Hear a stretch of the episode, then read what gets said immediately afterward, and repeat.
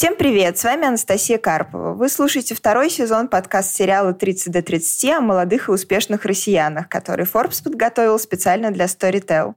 Наши собеседники – предприниматели, люди творческих профессий, благотворители и спортсмены, которые смогли достичь профессионального успеха и стать известными не только в России, но и в мире до 30 лет. Мы поговорили с ними и узнали, как живут и работают молодые визионеры, что способствовало их успеху и что такого они сделали в своей индустрии, чего не сделали другие, и многое другое. Самые интересные выпуски ищите на Storytel, а также аудиокниги, стендапы, аудиосериалы и многое другое. Слушайте и богатейте. Сегодня у нас в гостях сооснователи сервиса Doctor Марк Саневич и Михаил Белендинов. Предпринимателям всего по 26 лет, но они уже успели привлечь 4,5 миллиона долларов инвестиций. Основной продукт стартапа – технологичный ДМС для компании с системой по управлению здоровьем сотрудников. Среди клиентов BestDoctor, например, Островок, Суперджоb, Хофф, Озон, Иверу и другие технологические компании. Стартап однокашники Марк и Михаил запустили еще на третьем курсе факультета фундаментальной медицины МГУ. Мы поговорим с ними о том, как запустить бизнес, будучи студентами, и вырастить его в серьезный и успешный.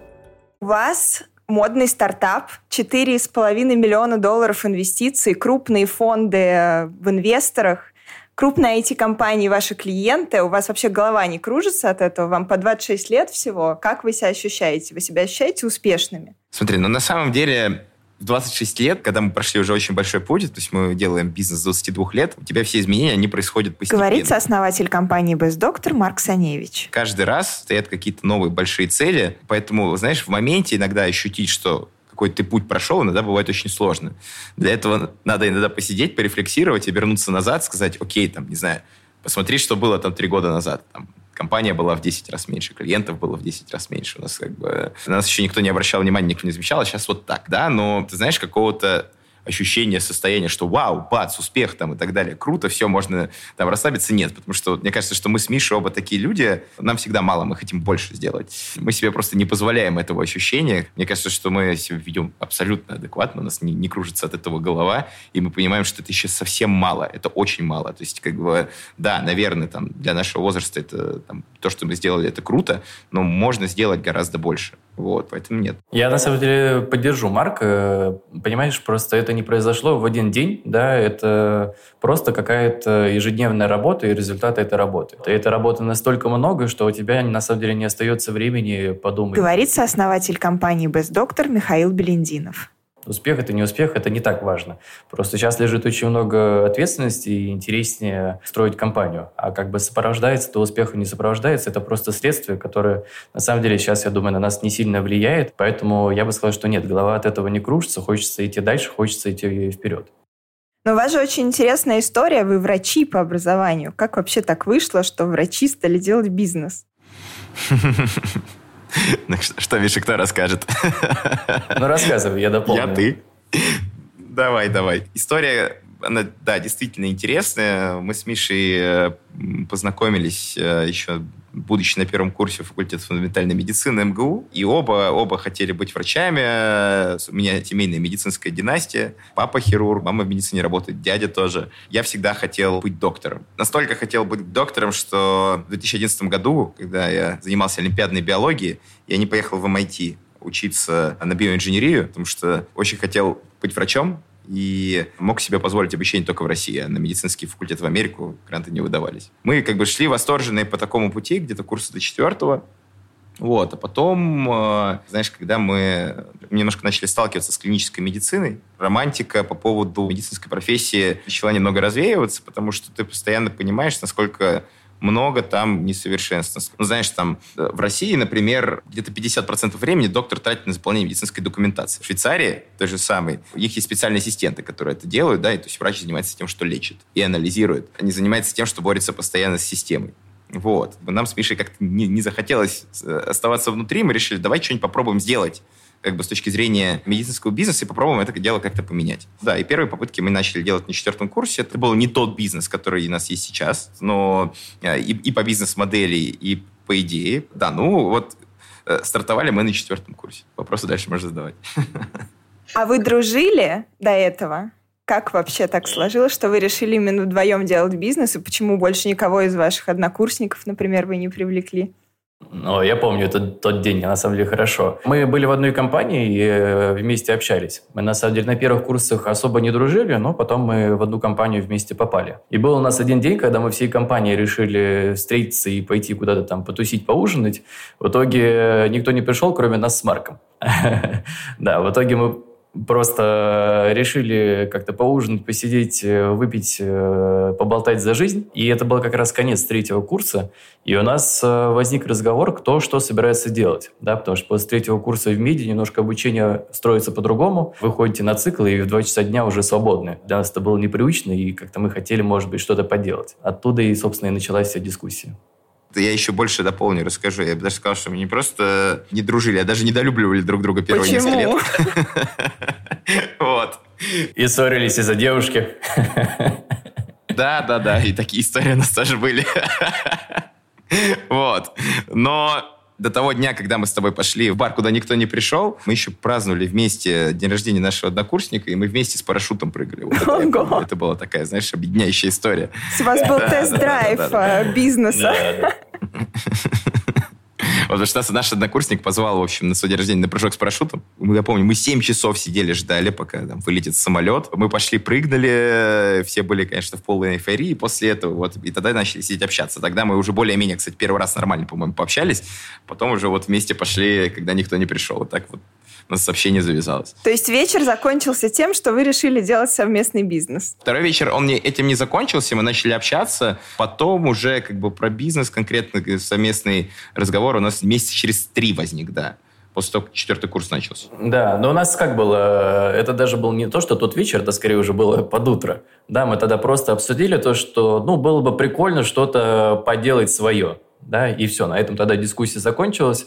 А потом мы просто вместе уже собирались, эта тема, она все больше и больше возникала, и уже потом было решение, что да, уже пора что-то конкретное делать. А у вас не было сомнений между все-таки бизнесом и медициной? Потому что медицинская профессия, она такая фундаментальная, ее э, легко потерять. Это, это хороший вопрос. Мы были абсолютно уверены до шестого курса включительно, что мы будем все это дело совмещать, и у нас будет на все хватать времени.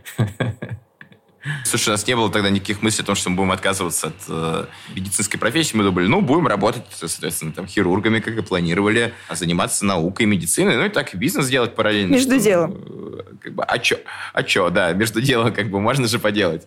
Вот. Но мне кажется, слушай, у каждого, кто начинает студенческое время бизнес, есть такое ощущение. Вот с кем я там не общался, кто э, э, тоже запускал бизнес и медицинский тоже в студенчестве, потому что у нас на факультете несколько есть э, ребят, кто основали свои компании и сделали это еще там, в ВУЗе. Все сначала думали, ну, как бы, да, ну, будем работать. Некоторые даже работали первое время совмещали, но максимум полгода могли. Потом, когда начало, начинало уже идти все вперед, переть, все понимали, что нет, это невозможно. Вот. Для нас это решение было было окончательным уже после того, как мы сдали диплом, сдали финальные экзамены, мы решили это вот только вот в промежутке между началом года ординатуры. Но к тому моменту, как вы сдали диплом, у вас уже были клиенты ведь, и был более или менее работающий бизнес, который постепенно рос.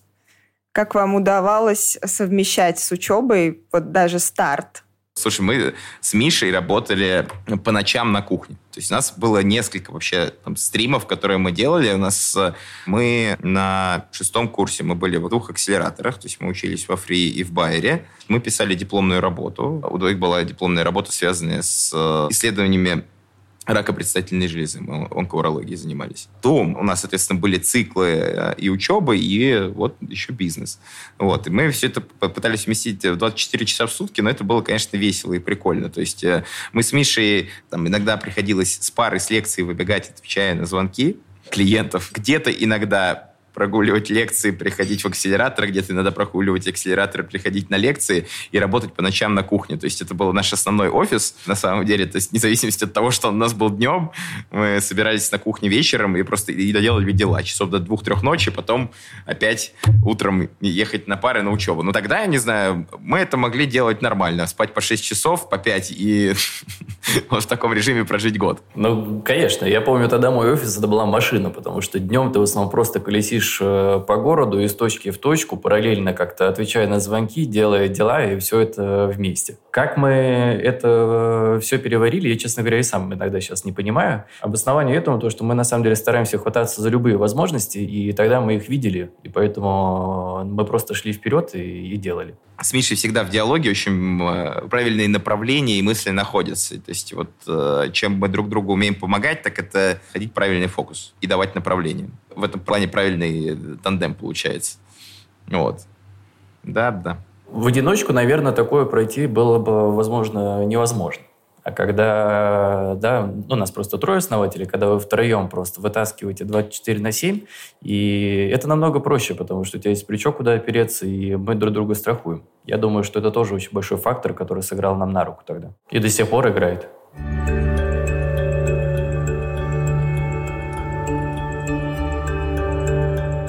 Помимо того, что вы бизнес-партнеры, вы еще и дружите в жизни. Да? Это так? Да, ну, конечно. конечно. Ну, представь, мы 24 на 7 вместе, рядом на связи, но в течение пяти лет. Мы не можем не дружить. Мы знаем про друг другу жизнь свою просто, наверное, абсолютно все. Да, мы даже, понимаешь, говорим, что партнерство в бизнесе, как бы такое, как у нас, это э, больше, чем брак. Над этим очень много приходится работать. Мы, да. мы, мы, с Мишей, мы, да, мы с Мишей лучшие друзья. Как бы это, это так. И Конечно, э, всегда, конечно, сложно балансировать бизнес и дружеские отношения, и как бы бывали и спады, и, и взлеты, и так далее, как в настоящей семейной паре. Да, при этом, знаешь, мы любим добавлять то, что это не просто семейная пара, да, когда у тебя есть ссоры, есть примирение, а это все еще в таком очень ускоренном режиме в сто раз, да, потому что у тебя постоянно меняется контекст, у тебя постоянно возникают сложности, такая э, семейная жизнь на максимальной скорости. Как вы ищете баланс вот этот между бизнес-отношениями и вашими личными отношениями? И как вообще не переубивать друг друга, когда вы делаете совместный бизнес и еще и дружите? Наверняка у вас есть какие-то разногласия по бизнесу. Вот как вы их решаете? Слушай, ну баланс здесь это дело такое. Понимаешь, мы же, у нас нет такого, что мы вышли из офиса и оставили работу в офисе. Работа навсегда в голове в этом плане. Точно так же, как и личные отношения. Вот это очень такой перемешанный комок, который постоянно связан, и он просто неотделим. Это есть такое. Как мы решаем спорные конфликты? Ну, у нас есть э, некоторые процессы, я даже их так назову, которые помогают нам э, да, что-то обсуждать. Ну, то есть у нас есть, например, регулярно мы раз в месяц чисто вдвоем идем куда-нибудь э, там, либо в ресторан, или куда-нибудь уезжаем и просто выпиваем что-нибудь и болтаем. Да, это помогает нам как-то порефлексировать то, что было, рассказать, кому есть какие-то обиды, не обиды, все это дело пообсуждать. Ну, это в отношении, кстати, тоже важно, наверное. В первую очередь, знаешь, не сразу этому научились, но надо учиться разговаривать и сразу проговаривать, что тебе не нравится, да, то есть как бы что, какая конкретно э, там вещь или действие в тебе сейчас вызывает эмоцию, даже если это может быть неприятно. Другому участнику дружеских отношений ты должен об этом сказать, да, чтобы э, вы смогли понять, почему так происходит. Вот. Ну, иногда, слушай, мы, как говорю, медиаторов для решения конфликтов используем, то есть в этом плане у нас есть отличный просто э, HR-консультант, она очень замечательная женщина, умудренная опытом. Мы иногда к ней приходим как к мудрому царю Соломону и говорим, рассуди. Вот смотри, вот он хочет сделать вот так. Я считаю, что это неправильно. Второй говорит, нет, а этот хочет вот так сделать. Я считаю, что это неправильно. Давайте обсудим. То есть мы, когда приходим к стороннему, то есть третьему, более опытному мнению, чтобы эго ничего не было задето, когда там решение, то есть фактически это решение, его разрешение делегируем. Это тоже один из механизмов. Знаешь, самое интересное, да, она не говорит то, что этот прав, этот не прав. Да, она говорит, давай послушаем, что он на самом деле имеет в виду. Ага, а что он имеет в виду? Вот, и она не принимает решения, принимаем решение в итоге мы вдвоем, но она помогает нам э, услышать какие-то очень сложные позиции. Почему у вас такая парная командная психотерапия? Да. Ну... Да, слушай, психотерапия вообще-то очень важно, как бы, и уметь, на самом деле, правильно свои мысли доносить и свои истинные потребности в коммуникации. Это большая работа. Это нужно учиться любому управленцу, который взаимодействует с командой. Люди зачастую говорят одно, а имеют в виду совсем другое. И сам в себе этого можешь очень часто замечать, что ты просто вот так вот обозначаешь, на самом деле, совсем другую свою истинную мотивацию, говоришь иногда не то, что ты чувствуешь. Вот. И для того, чтобы коммуникация была открытой, правильной, классной, даже когда может, могут возникать конфликты, надо уметь говорить то, что ты чувствуешь, уметь говорить нет, если ты этого не хочешь. Вот. И тогда все будет хорошо. У вас же довольно большая команда, и в основном, я так понимаю, что это молодые люди, но в том числе есть и те, кто вас старше. Как вам управлять людьми вообще, которые старше вас? Возникают ли у вас с этим какие-то проблемы? На самом деле у нас в команде топ-менеджмента мы самые молодые. Нет никого младше нас. Вот. То есть у нас общая команда 150 человек. Там в команде топ-менеджмента у нас сколько сейчас? 12 человек, по-моему. Да, да. Да, да. У нас есть люди, которым и за 50. Ну, то есть есть, есть люди примерно как бы нашего возраста, но в основном там средний возраст топ-менеджеров в нашей компании там, это чуть старше 30 лет. Слушай, первое время, я помню, да, я помню, что у нас Миша один из первых сотрудников был пятый по счету, ему было лет 45, что ли.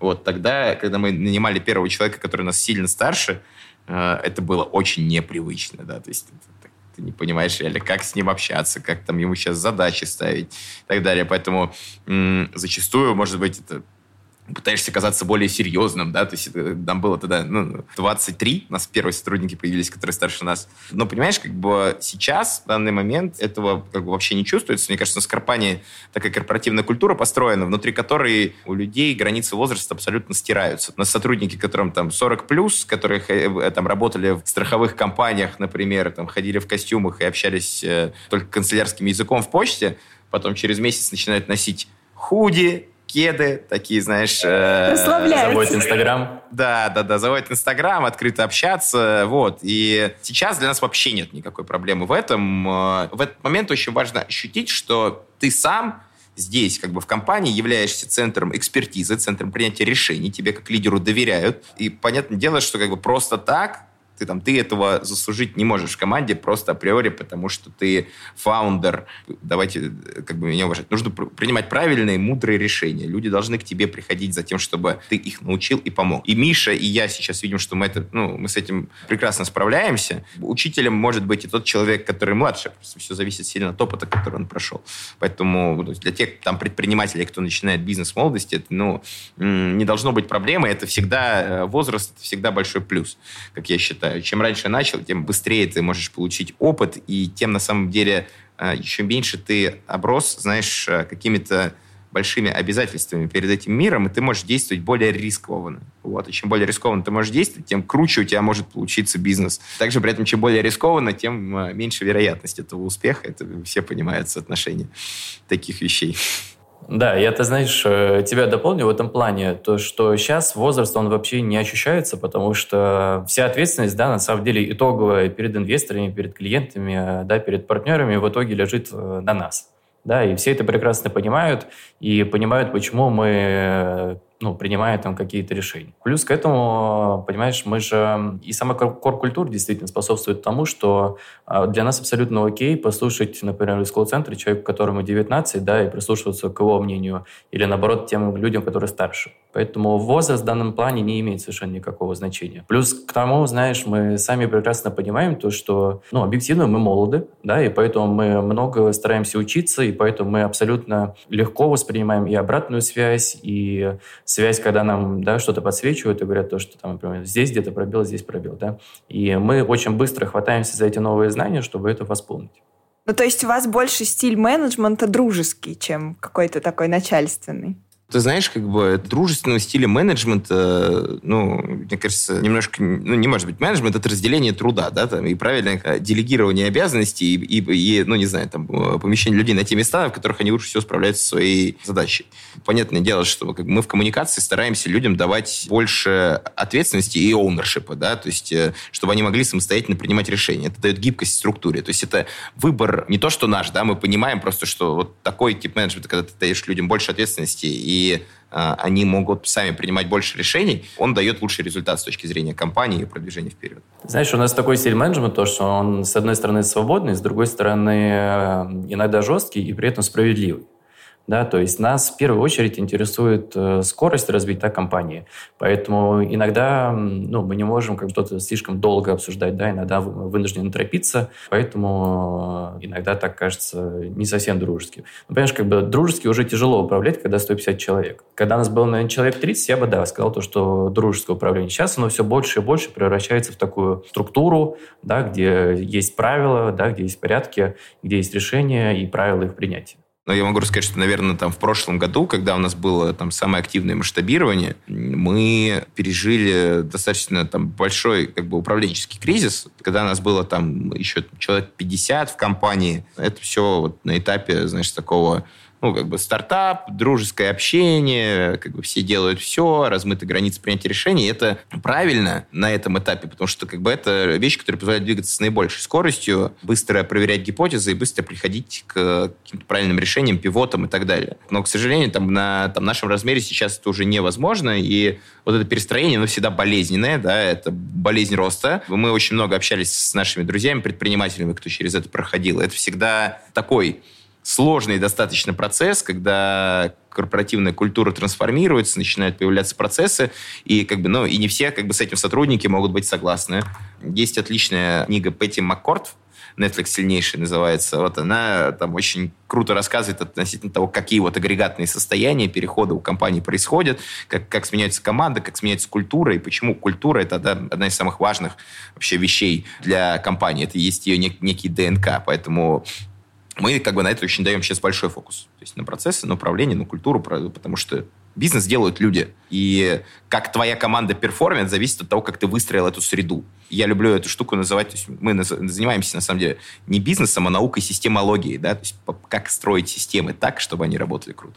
Я довольно много общаюсь с молодыми предпринимателями, в том числе вот в рамках Forbes 30 до 30, и многие мне рассказывают о том, что вот в таких молодых командах часто бывает зависть и конкуренция. То есть ваши подчиненные, например, могут э, сказать вам, ну, вообще-то я тоже классный и умный, а ты тут принимаешь решения. Сталкивались ли вы когда-нибудь с таким внутри своей команды или во внешнем мире? Слушай, ну у нас э, чтобы кто-то там как бы какие-то проявления в нашу сторону такие делал, нет, с этим не сталкивались. Я могу сказать точно, что там, нас с Мишей очень сильно уважают наши сотрудники. Вот, э, потому что мы действительно умеем как бы правильные, мудрые решения принимать, несмотря на возраст. Э, я думаю, что это связано с тем, что мы действительно э, там, с наших молодых лет проходили через этапы сложных решений, работали в реанимациях, в хирургических отделениях, сталкивались со смертью, когда нужно было действительно какие-то решения принимать, понимать. Не знаю, может быть, поэтому нет. Во внешнем мире, конечно, сплошь и рядом. Вот. Но здесь конкретно у нас нет. Я вот тоже не могу припомнить таких случаев. И понимаешь, у нас еще в культуре есть история «отвергаешь, предлагай». Да, если я думаю, к нам бы кто-то так пришел, мы бы сказали «пожалуйста, порули».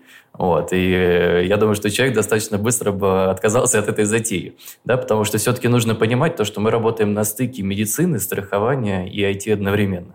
Это достаточно, ну, такие специфические наборы навыков, которые нужно уметь. А как во внешнем мире с этой завистью вы боретесь? Ведь вам ну, действительно есть э, чему позавидовать. Да, а зачем с этим бороться? Все равно, что бороться с, э, с ветряными мельницами. То есть в мире так или иначе происходит определенный процесс, общество как на что-то может реагировать. Ну, то есть ты должен всегда понимать, что как бы у тебя есть свой путь. Мы с Мишей это отлично понимаем. Мы когда стартовали бизнес, знаешь, мы приходили к людям и говорили, типа, ребята, мы, молодые парни, хотим вот такую вот штуку сделать классную. Вот с, сделать современную новую медицинскую страховую компанию, которая будет давать людям классный пользовательский опыт э, в медицине, разрешить все их проблемы и делать для них, наконец-то, медицину приятные, доступные, онлайновые. И нам говорили, не, ребята, это невозможно. Вы даже, вы даже здесь там первые, первых там 300 человек не соберете в такую затею. Весь, посмотрите на рынок, там большие страховые компании есть, они же вас быстро обыграют, и по цене вы справиться не сможете. Вообще, короче, ничего не сделаете. Да? Если на, на, во внешнем мире на, не, как бы не, не надо на это реагировать. Надо реагировать на сигналы, когда действительно надо анализировать себя и свое поведение, понимать, где ты прав, где не прав. Вот это очень важно. Но то, как люди реагируют, это нет в этом смысла. Это, это тратить ментальную энергию. Я вот тоже согласен, то, что нет смысла на это реагировать. Я не могу сказать, то, что я это как-то чувствую со стороны или что-то такое. Но вот э, чему научили вот эти пять лет предпринимательства, я вот понял то, что в детстве нас раньше всегда учили то, что ты всем должен обязательно нравиться. Да, на самом деле не должен. Да, и если ты что-то делаешь, то ты точно кому-то не нравишься. Да, потому что ты можешь нравиться только когда ты ничего не делаешь. Но когда ты что-то творишь и делаешь, обязательно у тебя будет тот, кто против. Да, как бы у тебя может быть большинство, абсолютное большинство, но кто-то точно будет. И это абсолютно нормально. Да, если она крутая книга, сначала скажите «нет». Я помню, что это была одна из первых книг по бизнес-литературе, которую мы с Мишей прочитали вместе. Я помню, э, дежурили в хирургическом отделении, читали ее по ночам. Да, вот. она, а, она нас шокировала, я помню тогда. Просто для тех, кто не знает, очень э, классная книга про то, как э, строить систему продаж, да, и про то, что если ты хочешь ну, действительно добиваться как бы вин-вин ситуаций, да, то должен уметь сказать людям нет, должен уметь там, не всегда нравится идти своим путем, потому что как бы в людях, в лидерах, да, то есть лидершип это одна из основных вещей, там, который должен все фаундер прокачивать, который управляет командой. Э, нравится не то, что как бы ты совсем соглашаешься, то, что у тебя есть как бы свой вижен, свой путь, и ты этому следуешь беспрекословно. То есть и тебе, э, как бы, тогда за тобой люди пойдут. И можешь его обосновать, да.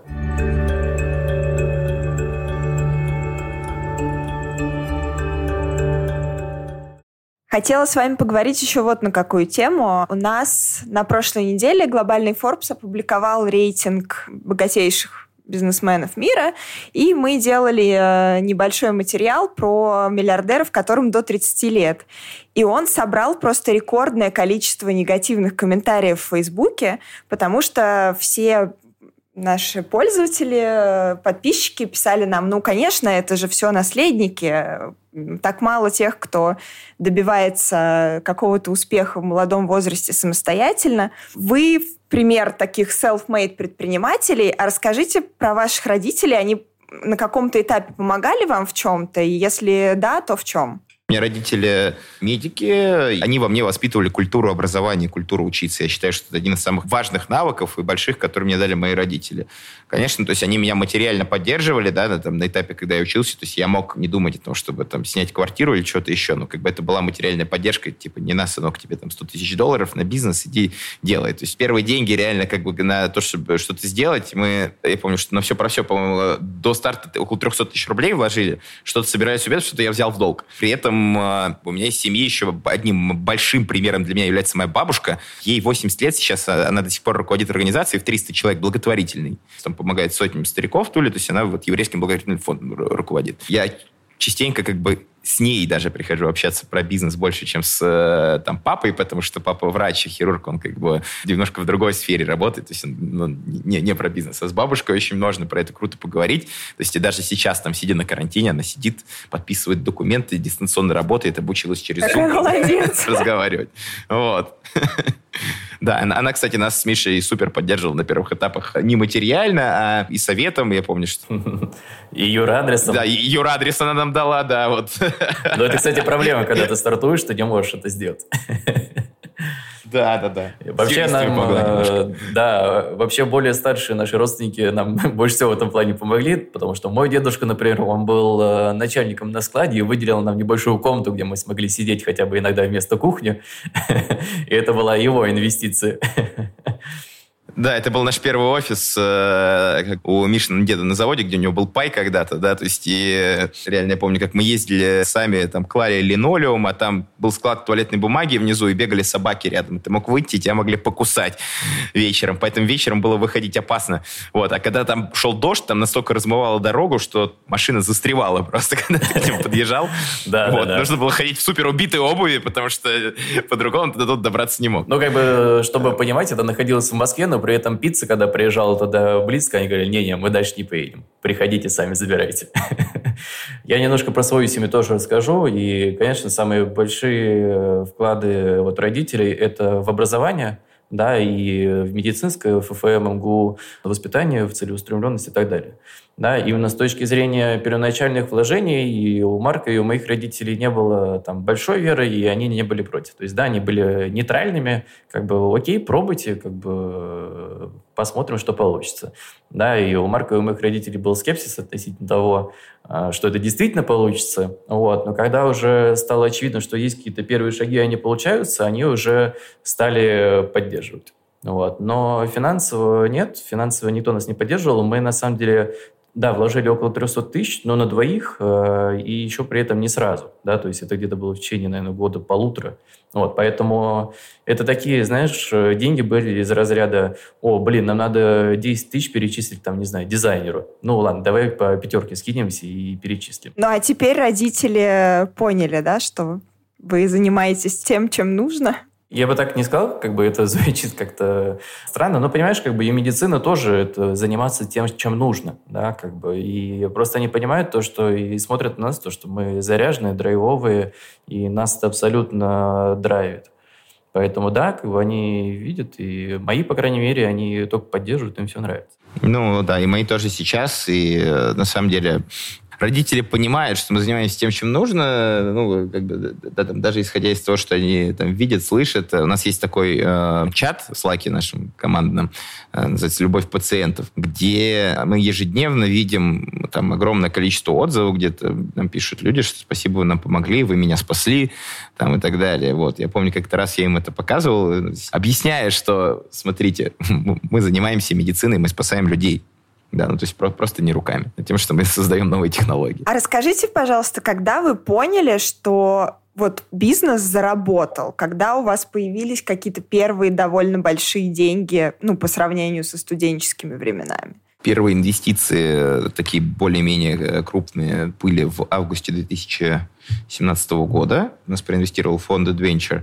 Ну, то есть я не могу сказать, что мы вообще в принципе когда-либо имели большой кэш на руках, э, там и даже сейчас, потому что у нас есть принцип относительно того, что мы понимаем, что все те деньги, которые мы не вложили в компанию, которые потрачены на что-то другое, это, ну, там не совсем правильный расход, когда можно вкладывать в а, развитие, и, и это, понимаете, то есть э, я могу сказать, что у нас с Мишей не самая большая зарплата в компании. У нас есть люди, которые зарабатывают больше, чем. То есть это ваша какая-то принципиальная позиция? Э, принципиальная позиция в том, что мы понимаем, насколько бизнес может э, сильно развиваться, мы понимаем, что можем покупать экспертизу, э, которая там стоит дороже, да, у нас, у нас есть акции, да, то есть это наш актив, конечно, да, там, и он чуть уже миллионы долларов стоит, да, как э, актив, но при этом, да, никто из нас ни в какой кэш не выходил, пока не собирается. Ну, конечно, потому что мы работаем именно над увеличением стоимости акций, а не над увеличением там, зарплаты там, на 10%, например. А расскажите, в принципе, о своем отношении к деньгам, на что вам не жалко тратить, на что жалко, как вы вообще в повседневной жизни планируете свой бюджет?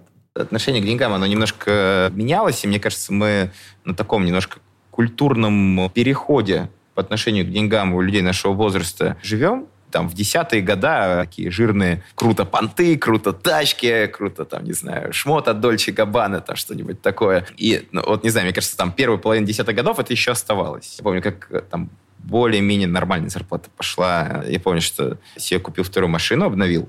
Вот. Ну, там, это был недорогой Мерседес, ну, прям вот, вот, вот хотелось. Да. А сейчас я его продал. Продал, потому что я понимаю, что как бы он мне вообще не нужен, да, и вещизм и владение каким-то имуществом не супер нужно, как бы, если ты можешь эти деньги вкладывать в развитие. И самое главное, то есть, ну, как бы я понимаю, что мое влияние на экономику будет тем больше, чем больше мой капитал будет оборачиваться в нужных правильных местах.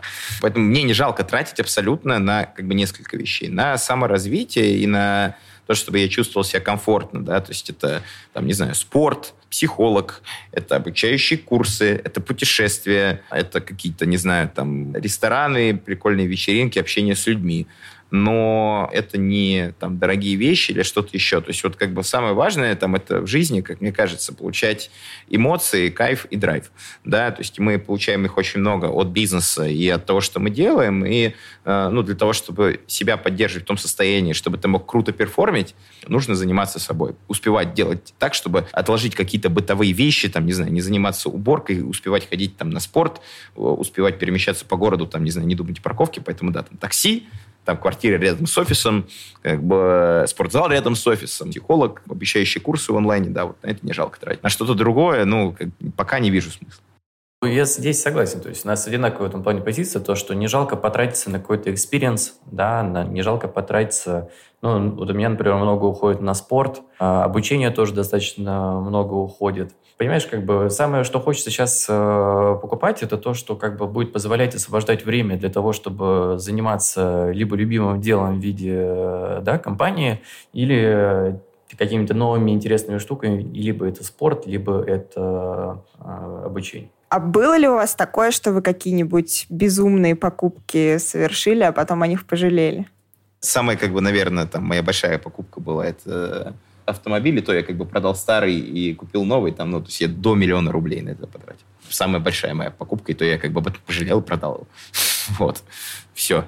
То есть э, ничего дороже не покупал. Я его тоже не припомню. Честно говоря, единственное, что мне приходит э, в голову, это как я поменял деньги по плохому курсу. Но это было не так много, но почему-то это самое обидное пока что из трат. Это сейчас, недавно? Или еще в 2014 году? Не, это, по-моему, было в прошлом или позапрошлом году.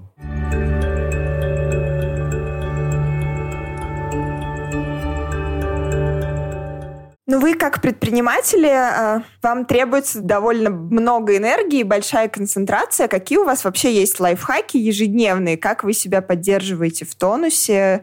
Э, в хорошем настроении, в каком-то продуктивном вообще состоянии. Тем более вы же еще врачи, вы, наверное, знаете какие-то секреты. Ну да, такие секреты есть. Ну, то есть, понимаешь, тут э, очень важно полный баланс э, тебя самого, потому что уже невозможно на износ работать, как вот, помнишь, мы обсуждали там в начале, когда ты там по 4 часа спишь.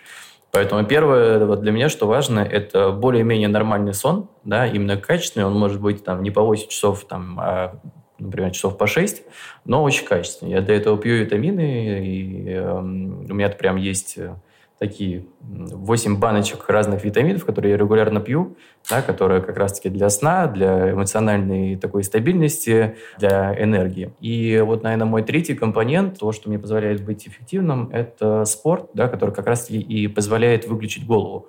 То есть, понимаешь, как бы очень сложно переключиться, а вот именно такая физическая работа, она помогает потому что голове тоже в этом плане требуется отдых. Вот это вот основные три пункта. Вот про спорт с Мишей абсолютно соглашусь. Это там вещь, которая позволяет э, разгрузить голову. То есть главное иногда высвобождать оперативную память. То есть потому что иначе можно впасть либо в тревожное расстройство, либо в депрессию. Я занимаюсь медитацией ну, ежедневно, наверное, по 5-10 минут в день обычно я медитирую. Спорт обязательно три раза в неделю. Это именно силовые нагрузки. Миша больше аэробными занимается, я силовыми. Мне просто проще реально как бы отключать голову, занимаясь силовыми нагрузками, я себя после этого лучше чувствую. Это, на самом деле, глубокое общение с другими людьми потому что, ну, там, meaningful relations, как это обозначает, один из основных факторов, который приносит человеку счастье, да, для того, чтобы заряжать остальных и иметь энергию, нужно у себя понимать, что твой ресурс, да, и у каждых людей этот ресурс может быть разным. Я, например, абсолютный экстраверт, для меня ресурс — это люди, люди для меня самое главное в жизни, я поэтому стараюсь так или иначе, там, несмотря на загруз, встречаться с друзьями, как бы общаться с людьми, с которыми я могу обсудить свои, как бы, вещи насущные проблемы, в том числе, например, с Мишей мы те же самые meaningful relationship строим друг с другом, да, что как бы мы там одни из тех людей, которые друг друга поддерживают. Вот в чем, как ты говоришь, вот мы делим там бизнес и дружбу, мы как бы одни из тех людей, которые лучше всего друг друга могут понять и поддержать. А поддержка такого человека, она одна из самых важных. Поэтому, да, иногда друг другу психотерапевтами работаем. Вот. Ну, потому что, да, мы знаем именно полный контекст друг друга, и ну, его сложно кому-то на сторону передать. Потому что, ну, конечно, а, вся эта ответственность, она все равно давит, да, и именно мы вдвоем знаем, насколько и куда она давит, и что с этим делать. Ты имеешь в виду бизнес, ну, то есть какие-то решения по бизнесу? Ну, и бизнес, и решения, и ответственность перед людьми, ну, это все вместе. А как вот сейчас во время карантина и вообще тотальной изоляции вы поддерживаете работу компании, ну и в том числе какие-то личные там связи социальные? Насколько для вас это сложно или, или не сложно? Слушай, ну мы достаточно быстро перевели всех на удаленную работу. Это заняло у нас, наверное, дня три. А, ну, первые два дня, конечно, команда немножко провалила перформанс, но вот на третий день и дальше мы увидели то, что он восстановился и сейчас иногда даже превышает а, работу из офиса. Да, то есть мы, например, мы ввели сразу дополнительные процессы, ввели регулярные встречи с командой, да, каждый там утренний звонок, мы просто сверяемся, кто что делает. А, ну, именно внутри топ-менеджмента, дальше они идут уже по своим командам, а, да, разбирая, что они будут делать там уже у себя внутри. Плюс мы ввели э, в оперативном режиме дополнительные метрики, да, которые нам сейчас позволяют удаленно отслеживать то, что сделал.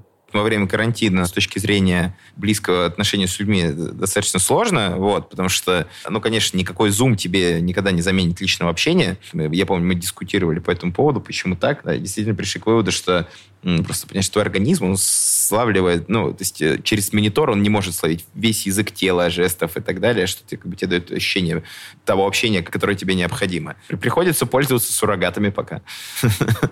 Ну да, очень тяжело уловить микроэмоции. А давайте представим такую форс-мажорную ситуацию, что завтра у вас нет компании. Что вы будете делать? Слушай, пойдем строить новую. Вот, в любом случае. Мы с Мишей об этом разговаривали. Мы на этом пути не остановимся. Мы переживали через ситуацию, когда было супер тяжело. Самая основная вещь, которая есть, которая у человека нарабатывается за жизнь, я считаю, это социальный капитал, так называемый. Да, когда вокруг есть люди, которые хотят с тобой работать, готовы с тобой работать, э, э, которые готовы тебе помогать, которым ты готов помогать. Вот. И мне кажется, там за момент построения у нас он даже достаточно большой стал, поэтому будет сложно. Я уверен, что мы построим ту компанию, которая будет стоить миллиард. Вот. Даже если не будет этой. У нас, да, у нас есть такой действительно антикризисный план, который мы всегда э, между друг другом проговариваем. Знаешь, всегда важно понимать, какой самый там, худший исход и что будешь делать, когда, если вдруг он произойдет. Вот. И мы обсуждали то, что если вдруг такое произойдет, да, потому что все-таки э, сильный сейчас кризис, а, то, что мы поедем в Европу, да, и будем делать похожую компанию, потому что у нас как раз такой сегмент, который сейчас очень актуален и в Европе также. Да, в Штатах он э, чуть дальше развит, там нам, наверное, пока что тяжело было бы выходить, но Европу мы уже смотрели, и она для нас прям супер интересна. Вот, поэтому я думаю, что, наверное, план был, был бы э, вот такой. Ну, если, конечно, границы откроют. Хорошо, а, а если бы вы начинали сейчас, что бы вы сделали иначе? Что бы вы сделали по-другому? С учетом всего того опыта, который у вас уже сейчас есть. Знаешь, этот вопрос часто задают, вот как бы, что бы мы сделали по-другому, вот если бы начинали сейчас. Смотря на наш путь, я, я точно как бы понимаю, что вот все вещи, через которые мы прошли, как бы весь опыт, который у нас был, он должен был быть точный. Те ошибки, которые мы совершили, они должны были произойти для того, чтобы мы научились тому, что мы имеем сейчас. Понятное дело, что ну, как бы мы, например, там немножко э, по-другому подошли бы там, к подбору стартовой, ну, я лично там, к подбору стартовой команды, да, с которой мы начали. Больше, наверное, внимания HR-штукам в компании уделял более четко владел, ну, вводил бы процессы там, планирования метрик и э, решений, которые принимаются исходя из данных. Ну, это, знаешь, такие чисто операционные вещи. Э, мне кажется, что там есть вещи, которые мы вот с самого начала начали делать супер правильные, например, я бы, я бы так и поступал, да. Каждый раз, когда там запускал какой-то новый продукт, э, что-то еще делал. То есть первое, что нужно делать, это идти и пытаться продавать, идти разговаривать с клиентами, пытаться понимать потребности потребности, не как бы стараться довести все до супер идеала, а вот запускать продукт иногда как он есть, для того, чтобы в процессе его развивать. Э, есть такая хорошая фраза, что если тебе не стыдно за продукт, который ты выпустил, значит, тебе э, ты выпустил его поздно. И, ну да, действительно, у нас иногда таким, мы, то есть мы иногда выкатываем типа, достаточно там сырые решения, сильно базовые MVP для того, чтобы понять, что где-то происходит, этот принцип мне там супер нравится. Потому что быстро она достаточно позволяет понимать, как бы, что конкретно сейчас клиент хочет а, и как нам можно его пользовательский путь улучшить. Ты знаешь, э, вот именно если касаться прошлого, я бы тоже не хотел ничего не менять, потому что все это были какие-то уроки, мы много что знали. Да, но если бы нам пришлось стартовать компанию сейчас ну, новую, да, вторую, конечно, какие-то вещи мы могли бы сделать бы намного быстрее, просто проходя уже ошибки, да, которые были уже сделаны. Знаешь, Настя, вот тут на самом деле лежит ответ на твой вопрос по поводу наших трат. Мы не тратим, потому что мы копим, да, и мы копим на ту подушку, которая там, возможно, когда-то потребуется, чтобы можно было там вложить не 300 тысяч рублей, а там сразу да, какой-то больше денег, чтобы больше дать буст компании. Потому что вот первоначальные этапы, они такие самые тягучие, да, если ты можешь туда вложить больше денег и преодолеть их быстрее, то вот, наверное, вот это бы хотелось бы сделать в первую очередь, если бы это была бы вторая компания. Наш подкаст наверняка будут слушать молодые люди, которые собираются начинать свой бизнес. И, безусловно, они будут брать с вас пример. Вот дайте, пожалуйста, советы какие-то предпринимателям молодым, которые вот только сегодня начинают. Что бы вы им посоветовали? Ну, ты знаешь, тут в этом плане у каждого своя история, поэтому я обычно не даю прям такие прям советы-советы, но ко мне приходило ну, уже немалое количество знакомых или знакомых знакомых, которые как раз с запросами, что вот у меня есть идея, как бы подскажи, какой этап сделать дальше. А, и вот из этих почти десятерых человек никто так э, в итоге не продвинулся, потому что как только ты доходишь до истории, когда тебе нужно в итоге перейти из э, думания там на кровати своей бизнес-идеи в то, чтобы пойти как-то попробовать это заперформить, вот здесь начинаются самые большие проблемы. Да, потому что э, нетрудно поддерживать маховик, но очень сложно его раскрутить. Вот, и поэтому самые сложные усилия над собой, они вот именно делаются в первый вот этот вот момент. То есть мой основной point заключается в том, то, что нужно не бояться как раз сделать вот эти первые шаги. Никто вас не будет поддерживать, вы, скорее всего, окажетесь неправы, и так будет долгое время происходить, но если вы пройдете этот путь э, неправоты и в итоге найдете как бы суть и вот эту вот э, жилу, куда нужно ударить, тогда все будет. На самом деле, для того, чтобы сделать бизнес, надо действительно хотеть именно этого, да. То есть многие знают это делать, потому что это прикольно, потому что, э, там, не знаю, ну, как бы стартапить модно, и я тоже хочу быть стартапером. Я здесь Мишу абсолютно в этом плане поддержу. Главное — работать много много работать. Это самый большой и правильный совет. То есть и, и действовать, и принимать решения. Потому что, к сожалению, нет никакого универсального рецепта относительно того, как достичь успеха, как, не знаю, запустить классный бизнес. Всегда э, человек находится в таких, ну, в мир, он такой, что ты не можешь проанализировать все обстоятельства и сказать, что произойдет дальше. Никто не Нострадамус, э, как бы, да, есть какие-то факторы, которые надо там гигиенически соблюдать, да, когда ты идешь строишь компанию, смотри на рынок, да, там, чтобы он был достаточно большой, чтобы как бы у тебя там могла получиться большая история, и он был достаточно привлекательным, если ты там собираешься идти по венчурному пути. Но ты можешь идти по другому пути. В первую очередь надо анализировать самого себя, чего ты хочешь, и понять, действительно ли ты этого хочешь. Если ты этого хочешь, то тогда надо не откладывать, а, идти делать. И э, тоже в первую очередь, как мне кажется, что там самый важный фактор в бизнесе все-таки это люди. Э, ищи тех, с кем ты это можешь строить, кто будет э, закрывать э, твои слабые стороны, кто сможет поддерживать тебя. А, и кто как бы даст тебе пройти этот нелегкий путь, потому что те эмоциональные качели американские горки, которые ты переживешь, это там, такой опыт, лучше подойти готовым. Вот. Ну, как бы, если вы ищете путь разбогатеть, то это не самый легкий путь. Да, есть пути намного проще. Вы слушали подкаст 30 до 30 о молодых и успешных россиянах от Forbes и Storytel. С вами была я, Анастасия Карпова. Всем пока!